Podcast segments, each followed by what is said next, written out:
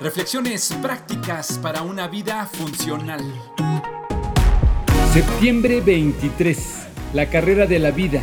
Primera parte. Encontrar formas de servir a otros aparte de nuestro trabajo puede ser una acción muy enriquecedora para ambas partes. Cuando corres una carrera de fondo, suceden durante su recorrido muchas historias. Esto da una experiencia que te revela aspectos de tu propia persona y muestran también actitudes y acciones de los otros participantes y de la gente involucrada en ello. A continuación te platico la primera de una serie de pequeñas historias en una carrera. Mientras vas por el recorrido a través de la ciudad, inevitablemente se hace necesario el cierre de algunas calles para que los corredores transiten con seguridad sin el riesgo de ser arrollados por algún vehículo. En cada una de esas calles o cruces hay un agente de tránsito impidiendo el paso de los autos o indicándoles el mejor momento para cruzar con precaución.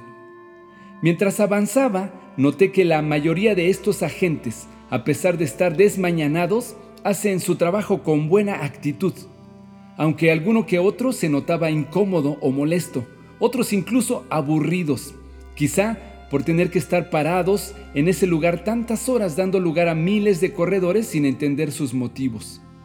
No creo que sea una indicación de sus autoridades, pero ninguno de los agentes de tránsito interactuaba con los corredores. Está clara la razón, ese no es su trabajo.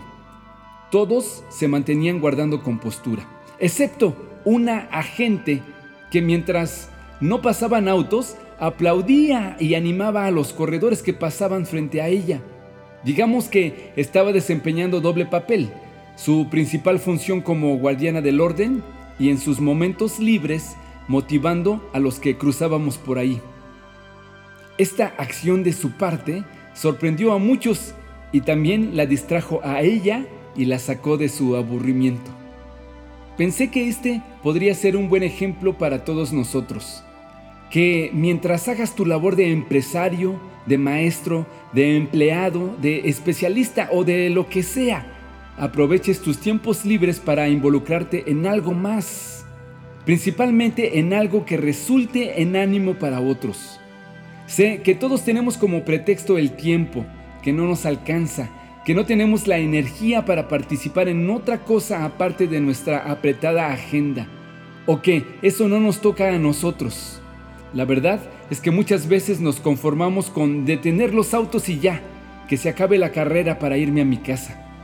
Quizá motivando a otros, tal vez involucrándote en apoyar y animar, encuentres que tú también te puedes beneficiar.